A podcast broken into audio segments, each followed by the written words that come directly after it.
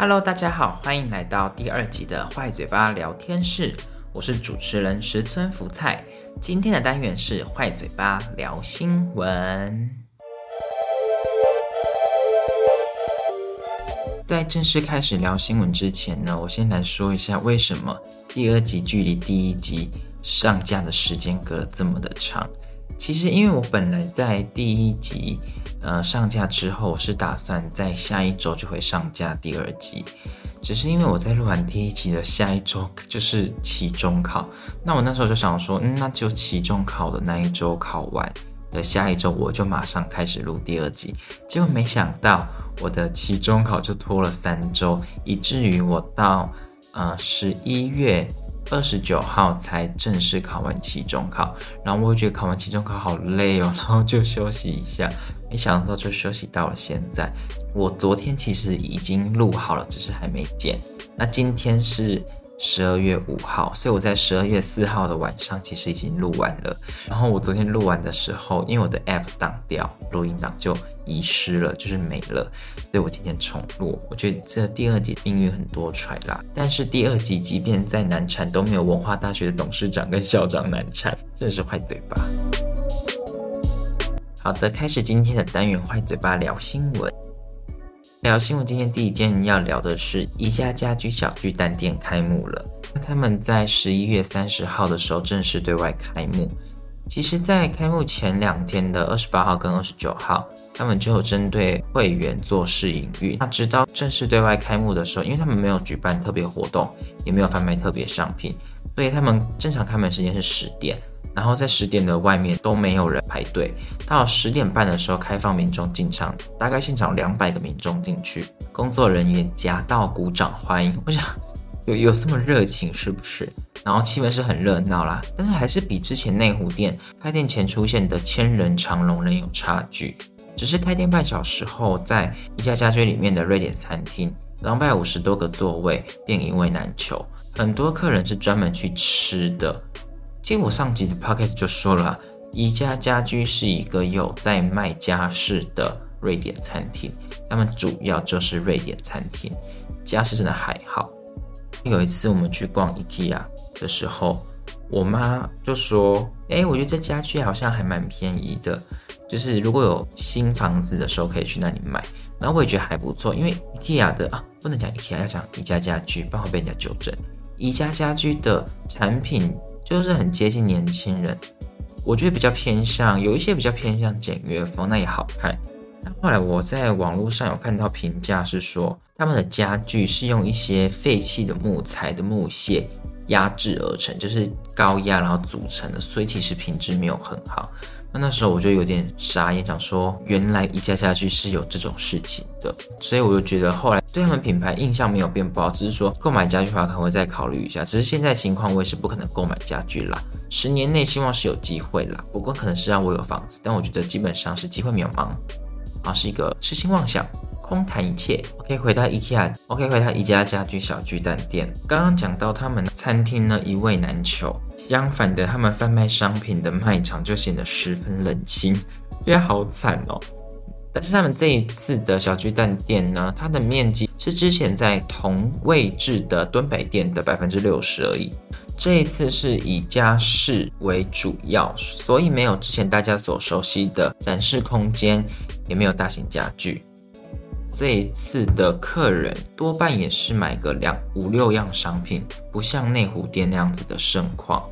也有人一次买三只网红莎莎，我是说 IKEA 的那个鲨鱼，不是那个网红艾丽莎莎。我是觉得是没有很特别啊，只是不知道为什么很多人买。OK，第二则新闻是千百惠高调晒中国身份证。千百惠其实就是一个在台湾之前前几十年蛮红的人，然后我们最近又看这个新闻的时候，我妈说她以前是真的很红，我想说以前多红，可是我我是一个蛮喜欢听老歌的，但从来没听过这个人的名字。我妈说是在她国小的那段时间红的，我想说 OK，因为国小真的太久远，是我妈的国小诶。我妈都快五十岁。那这新闻就是说，千百惠近日在抖音上传影片，那她秀出中国身份证，故作俏皮的表示是来自中国台湾高山族的千百惠，在二十多年前就有了这张身份证，以后可不许欺负她喽。她也在影片的标题底下说，不管身在哪里，祖国都是她强大的依靠。为此，她倍感自豪，让中国网友纷纷转传。小粉红当然是喜欢这样的新闻啦，爱国艺人谁不爱嘛？我是说他们啦，小粉红。但其实也有小粉红在底下留言骂他。那起因是因为在一九九一年的时候，千百惠到北京去参加节目录制，那他与当时知名作曲家高大林发展出了婚外情。这段婚外情是指说高大林婚外，他们发展出恋情的当时，高大林才新婚三个月，而他新婚的老婆呢，也是中国蛮知名的歌手，叫何静。我们好像不太知道，他那个时候就跟他的呃老婆离婚，然后隔年就马上娶了千百惠入门。在这件事情之后，有蛮多中国的网友是骂千百惠就是一个破坏别人家庭的小三。我觉得蛮有 gas 的，啊，因为他就真的注销了中华民国的国籍，他入籍了中华人民共和国。相比很多台湾人一直高喊。我是中国人，我爱祖国，但是健保卡仍然舍不得剪掉。我觉得比起来，至少千百惠他真的就没有在用台湾的资源嘛。虽然他也是一个背骨仔，OK 没关系，他应该是告不到我了，毕竟他在中国嘛。那其实看到这则新闻的时候，我也想到另一个近期在抖音上蛮红的台湾籍人。我说是台湾籍，他可能现在是心之所向是中国吧，就是一个自称叫台湾表妹的人。他说他是。从台湾去中国的，那我听他讲话口音，应该真的是台湾人啦。在他的影片中，各种赞叹中国的美好，然后嫌弃台湾。他说他在中国呢非常的好啊，出门都不用戴口罩。反观他的父母现在在台湾都不敢出门。我想说，你父母不敢出门，那那他可能把自己当狗关起来了吧？因为还是很多人出门的，为什么不能出门？你只要戴好口罩，做好防疫措施，那基本上确诊的几率其实不太高。毕竟台湾现在本土的案例已经是确诊零很久了嘛。台湾表面上传的这些影片，当然让很多中国的小粉红非常高兴，认为他是一个很爱国的抖音博主。但是也有人在底下留言说，认为他表演太过了，因为他赞叹。浮夸到很恶心，他就是一直赞叹中国的美好，觉得中国很自由啦，什么什么什么鬼的。我想说，很自由吗？所以六四天安门事件是什么？中国没有人敢说吧？我记得之前好像是外国媒体到中国的时候，有拿六四的资料给他们看，他们都说哦，我没有听过，不知道，不清楚，然后匆忙的离开。但那个脸就是。我其实知道一些，但我好像不知道全部。可是我不敢讲，我怕我被消失，很匆忙的离开，是蛮有趣的啦。因为中国某些程度上，我会有时候觉得他们有些情形蛮像笑话的。必须提醒大家，今天蛮多中国的新闻，如果你真的不喜欢，就只能请你先按返回喽，真是不好意思。OK，第三则新闻是 WTA 停止中国赛事，包含香港。WTA 是国际女子网球协会。根据路透的报道，在几次要求中国政府确实交代彭帅下落，证明其人身安全，但得到的回应结果都不如预期。WTA 的主席 Simon 在十二月二号的时候表示，中国政府领导层没有以任何可信的方式解决这个非常严重的问题。虽然他们知道彭帅在哪里。但 Simon 严重怀疑他是否安全、自由、不受审查、威胁和恐吓。为此呢，Simon 正式宣布将停办在中国的任何赛事，包括香港在内。直言彭帅自由受到此限制，他不明白自己怎能要求选手在那里比赛。听到这番言论，中国当然是要做抵制的啦，一定要来爱国一下啦。毕竟 Simon 跟 WTA 又辱华了。这个时代谁不辱华呢？不辱华就枉为人了啊！中国外交部发言人汪文斌当天就宣称反对将体育政治化。中国网球协会 CTA 也发声明，表示对 WTA 的决定感到愤慨，批评 WTA 是基于虚构的资讯做出单方面决定，不仅会对该名女运动员造成困扰和伤害，还会损害其他女网球员公平竞赛的机会。这件事情在国外的媒体，或者是关心民主的人、关心女权的人、关心网球的人，大家最在乎的都是彭帅这个人。中国的官方声明完全没有提到彭帅这两个字。那其实起因就是彭帅在自曝他与中国的一个高官的一些不伦恋，那之后就被消失了，被消失到现在。之前呢，Simon 就是如我前面刚刚说的嘛，WTA 多次要求中国交出一个合理的解释，可惜中国都没有做到。这方面我觉得 WTA 是一个国际的组织，他们好像是近几年少数真的针对中国做出制裁的一个单位，因为其他好像也是还会害怕在中国的淫威之下。毕竟中国拥有广大的市场嘛。其实中国有些举动也蛮奇怪的，因为外界是怀疑彭帅被消失，中国之前又发布了影片是证明彭帅被存在，就是他在那个影片中不发一语，而且也很奇怪啊，好像发那个影片只是要向大家证明彭帅也都还活着哦，都没事哦。可是我们外界人其实看得一清二楚了，在台湾的人民，虽然我们享有高度的自由。无论是人身自由、言论自由、居住与迁徙自由，或者是其他很多很多的自由，这一切的自由，我们都建立在一个基础上，那个基础就是人身自由。因为今天你如果没有人身自由的话，你没有办法说真话，你没有言论自由，因为你讲的话可能会让你遭受更大的危害，毕竟你是没有人身自由的。这个自由在台湾来说，其实我们觉得习以为常啊。人身自由、言论自由就在身边呐，就是我想讲什么就讲什么，只要不犯法，我不要侵害到他人，我不要损害他人权益，我不要捏造事实致他人损害就好。所以我可以享有高度的言论自由，我我想说什么就说什么。今天执政者做不好，我就是骂，其实也没事。就蔡英文就做不好，OK，你就骂他做不好，不会怎么样。可是这个我们很喜欢批评的，不论是政治还是什么都可以，我们太习以为常了。这个自由也不是从天上掉下来的礼物，也不是。平白无故就可以取得，也是靠一些先人们的奔波，甚至是牺牲，才换取到台湾今天的自由。当说台湾是亚洲最民主的国家，其实也不为过。在我以前还没有接触到政治或国际政治的时候，我一直以为好像世界上国家都跟台湾差不多一样自由吧，哦，可能中国比较不自由。但直到后期才发现，即便像是韩国。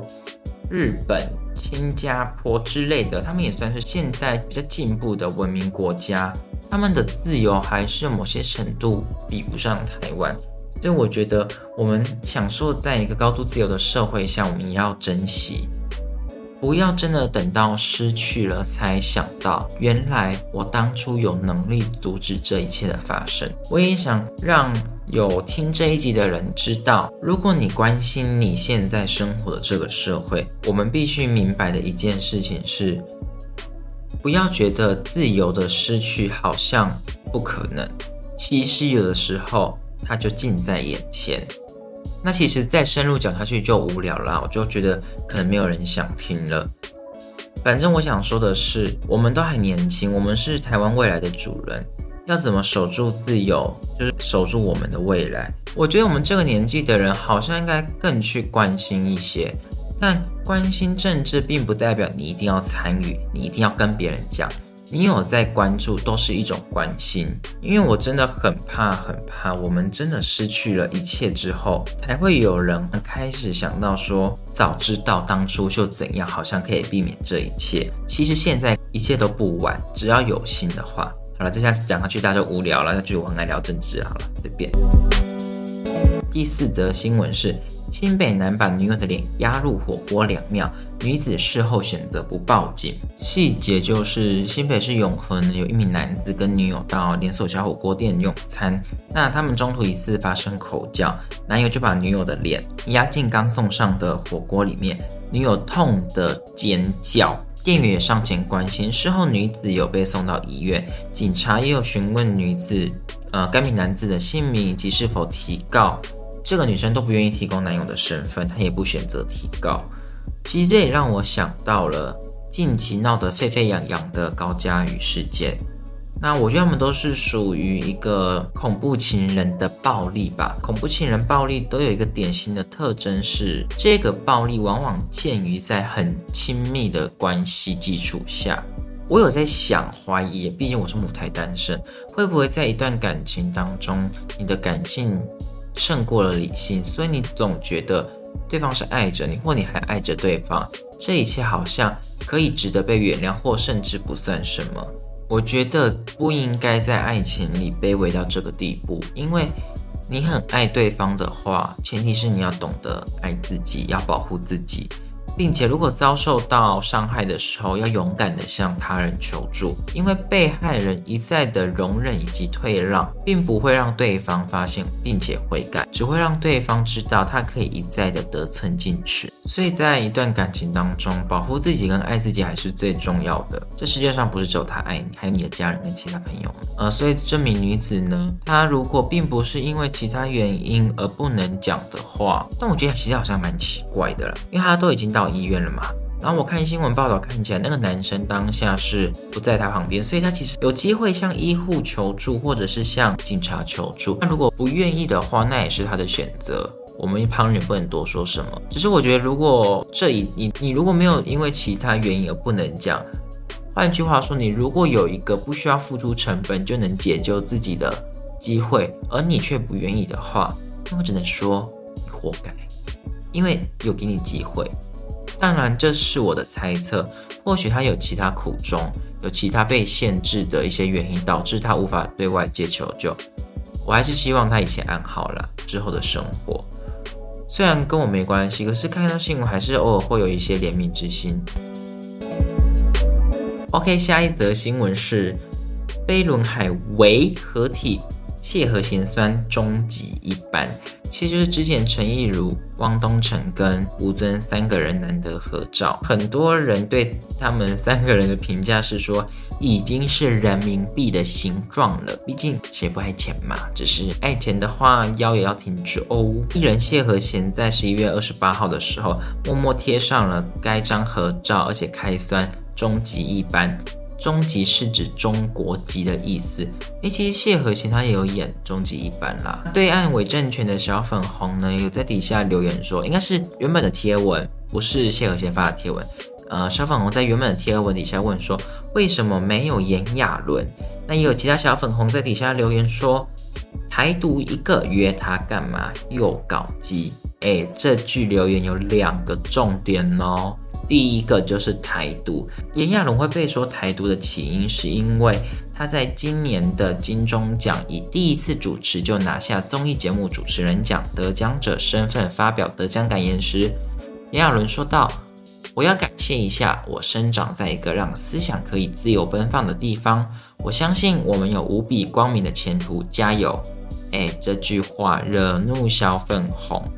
这句话呢，这个得奖感言也被小粉红认为是炎亚纶已经确定要选边站了，也在底下说，呃，你既然站清楚了你的立场，那你以后也别来大陆赚钱了。我相信炎亚纶在讲这番得奖感言之前，他就一定想到会有这件事情发生，他应该也做好一个丧失中国市场的心理准备。但我觉得他就是真男人，他屌，他敢吗？其他人敢吗？他就是不为了五斗米折腰的一个最佳的范例。好，那第二个重点就是搞基。搞基这个词呢，在中国泛指男同志的性行为，那也被延伸为男同志的代称。其实我们大家都知道，在这个文明进步的社会，中国仍然是固步自封，视各种同性恋者为社会所不能容许。据我本人所知。我本人所知，就是我从推特上面看到。那推特上面可以看到什么，我就不多说，大家可以自己去 Google 去搜寻一下。因为说了话就会太低俗，因为我觉得我今天的发言已经够低俗了。好，我据我所知，就是中国的同志其实玩的也非常开哦，他们有各种男性提供性服务，诶，可能女性也有啦，只是我看到男性比较多。或或者是性。然后中国也有相当规模的集团会定期在推特上面放上不同男子的照片跟资讯。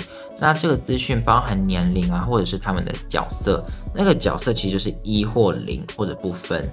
如果你听不懂一零跟不分的，我稍微解释一下。拿出你们手指头，比出一，一就是一根东西嘛，所以它是可以进入他人身体的。然后比出一个零，零就是一个圈圈一个洞，所以它是可以被进入的。那部分就是他两个都 OK。除了年龄跟角色之外，甚至有些有该名男子的尺寸，呃，什么尺寸就是那个的尺寸。这些资讯呢是供些网友参考，并且你可以选择。购买他们的服务，我先说，我觉得基于道德上，这没什么好说的，因为道德在每个人心中本来就是不一样的，只是这一些很明显都是中国法律所不能容许的，所以中国人要讲别人之前，先照照镜子，看看自己国内发生的事情吧。你们都也不尊重同性恋者啊，也法令也不容许他们做这些事情啊。那你有什么资格讲别人搞基？而且我觉得这不是一个太优美的文字，适合形容一个人在得奖感言之后的状态。其实看到这则新闻，我也是顺带想提一下性工作者的情况。在台湾，其实性工作者是合法的啊，法律是规定说，性工作者工作的地方必须是有一定区域限制的性专区。那这个性专区必须由各地方。政府设立，可是它当然有些很严格的条件啦，就是可能要离学校多远多远之类的。但时至今日都没有任何一个地方政府在各县市内设置合法的性专区。我想原很正常啦，因为你设在哪里都会被骂，就是可能你选定的河流旁边的陈太太会会觉得为什么要设在我家旁边？那你如果设在山旁边的话，那张小姐也会说为什么要放在我旁边？其实就跟垃圾焚化厂或垃圾掩埋场的概念是一样的啦。大家需要垃圾焚化厂跟掩埋场，可是没有人愿意盖在它旁边。那性专区虽然不是一个必定要的，但它在这个社会下，既然会有性工作者，表示就有市场，这也是他们活下去的一种方式。很多人会说，其实性工作者不偷也不抢，但我实在是想不到哪个工作又偷又抢而且合法。但性工作者是合法的，因为既然合法的话，我想或许他们也可以享有劳健保之类的。毕竟他们用身体赚钱，那是他们的选择，不要去侵害他人。虽然有些人会觉得说，可是如果有人去购买他们的性服务，那有可能就会破坏家庭，是不是这个性工作者也会被画上广义小三的感觉？我觉得这是分开讨论的啦。毕竟在刑法上。都已经把通奸除罪化了，所以与配偶之外的人发生性关系，并不算是一个罪，这是刑法的部分。那民法的部分是否会侵害配偶权，那又是另一个讨论的阶层。我们要把重心着重放在性工作者的权益，因为如果性工作者是违法的话，其实我觉得也无法完全消灭。从古代到现在，性服务或性工作者不曾消失过啊。那既然它永久都存在，甚至你也不可能赶尽杀绝，那不如由地方政府做一个统一的规划以及管理，甚至可以说是一种把非法化为合法的一种方式。既然你无法消灭全部，那你不如好好管理，这是我的看法。OK，下一则新闻第六则是。黑人陈建州前进立法院，期盼通过运动产业发展条例的修法。大家都知道，黑人其实长期关注了体育，也关注运动员的发展。那他前几日是到立法院去拜会立委，然后希望可以修法成功啦。但其实我看到这个新闻标题的时候，我就想说，黑人在这样小粉红不会不高兴吗？因为毕竟前阵子范范的各种行为是数度引发小粉红不满啊，包括。范范曾经编辑贴文啊，把本来的呃人民币并不好赚这些字眼删除。那也有小粉红对陈建州此举表示，你碰政治的话，以后就不要来大陆了。我觉得跟炎亚纶一样啦。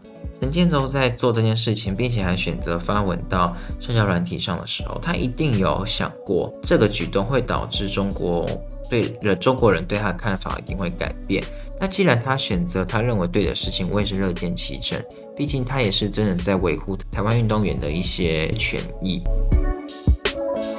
好的，下一则新闻，第七则是又见白木骑丞相归。这看到这个标题，我实在是好傻眼哦！十一月初，在花莲县凤林镇的星光兆丰农场。有游客骑乘在亚达波拉象龟的背上，开心的嬉戏拍照打卡。可惜可怜的象龟动作缓慢，无法逃脱。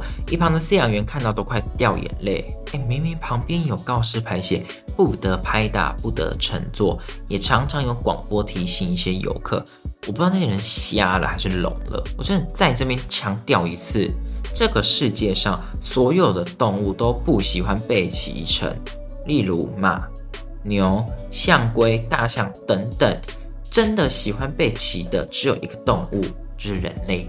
所以你如果很想骑乘一些动物的话，你就回家骑你的父母，我跟他们作何感想？或者骑你的家人朋友。你想骑的话，不要去伤害那些没有办法讲话的动物，它很可怜，它没有办法表达不要，然后就被你强骑上。不然你去趴地上给人家骑啊。如果你喜欢的话，那也是你喜欢，而动物并不喜欢，真是很可怜呢。如果用这个来赚钱的商人也是蛮缺德的。但我必须承认，我小时候有骑过迷你马。而且很贵，但小时候还没有这个动保意识，我真的是非常惭愧啦。现在有了之后，我就是拒绝去看任何的动物表演，例如说海参馆。回到刚刚，所以我也不会去看马戏团，也不看海参馆，不看任何以动物的演出或动物的其他形式作为商业盈利用途的任何消费模式，我都是杜绝的。好，下一则新闻第八则也是关于动保的。母象逐渐演化不长象牙，就是为了逃避被捕猎的命运。根据《太阳报》The Sun 报道，一九七七年至一九九二年间，莫桑比亚约有百分之九十的大象惨遭猎人杀害。痛下毒手的原因，只为取得象牙变卖，为内战提供金源。近来呢，普林斯顿大学研究团队发现。经多年猎捕，该国的中部出现越来越多大象从出生就没有长象牙。如今这样的情况变得非常的常见。也有报道指出呢，现在当地有一半的母象先天没有象牙。然而，如此现象在过去不到总数的五分之一，现在却到了一半这么多。因为这个特征只出现在母象，所以被专家认定说是 X 染色体突变引起。就像人类眼珠颜色会遗传，基因也会决定象牙是否遗传给后代。在以上的报道，我都觉得，哎，还不错啊，不用长相就不会被杀嘛。但我觉得后面是一个更值得令人醒思的问题，是专家指出，这种乌鸦突变会对公象具有致命性，所以大象出生数量恐减少。研究更显示，有象牙和无象牙的大象会吃不同种类的植物，所以这变化也连带的影响。栖地景观。我们都知道食物链，所以这样的改变对于既有的食物链，它也是一个重大的影响。那食物链，我觉得也是一个蝴蝶效应吧。那它可能会扩展到整个自然界都会被影响，我觉得是蛮恐怖的。毕竟地球的主人并不是人类，而是所有在地球上的这个生物们。好的，下一则第九则新闻是。阿令撤下 IG 所有照片，暌违四年新专辑即将释出。其实我必须承认，说这一则已经是旧闻了，因为我从第一集的坏嘴巴聊天室上架之后，我就开始收集下一集要讲的事情。我记得这一则新闻是蛮早前就收集到的，只是碍于我中间的实在是隔太久了。那这一则我没有要补充内容，因为它就像我刚讲的。阿令撤下照片，因为要发发新专辑。我觉得有一个比较令我开心的事物，呃，明年二零二二年的金曲奖的最佳华语女歌手，应该又是神仙打架。因为现在发唱片的人有彭佳慧、徐佳莹、蔡健雅、艾怡良，然后可能也有戴佩妮啊、魏如萱、呃、刘若英跟梁静茹，还有林凡以上的女歌手名单。非常多的人是已经拿过金曲歌后的，有彭佳慧、徐佳莹、蔡健雅、艾怡良、戴佩妮、魏如萱，他们都拿过金曲歌后。那刘若英，呃，大家都非常熟悉。梁静茹情歌天后，林凡，诶，好像还好。我说这个还好是，我觉得可惜，因为我非常喜欢林凡的声音。她的歌也蛮好听的，但是她跟上述的女歌手比起来，好像没有到这么的有名气，或者说代表作这么多。我还是非常喜欢林凡，我希望他可以继续发光发热，加油！好的，第十则，也就是最后一则新闻是：全球最性感男人出炉，怎么不是美国队长？美国的《食人》杂志在每年都会票选出全球性感王，有消息传出，今年的性感王得主是已经卸任的美国队长的演员，四十岁的男星 Chris Evans。那没想到得主竟然是同为漫威超级英雄电影演员的蚁人保罗·洛德，跌破不少人的眼镜了。至于落榜的克里斯·伊凡呢？据传闻说，原本去年的得主就应该是他，没想到后来他失手上传了他的私密下体照到推特。那这张照片其实，在推特上还是找得到，因为我之前有去看过。有些人可以自己上去看看哦。幸好不是影片，不然又又好想提供给大家看。也就是非法的行为，大家不要做。想看的话，自己上网查哦。啊，至于合法非法，你就自己拿捏吧。那因为这个下体照就上传到了网络上，即便他删除了，也还是被疯传嘛。那官方也认为时机不对，所以他就错失登上了封面的宝座。好的，以上就是今天的内容，谢谢大家的收听。如果你喜欢我的节目，也欢迎到 IG 跟我互动，也可以告诉我你想听什么内容。那我们下期见，拜拜。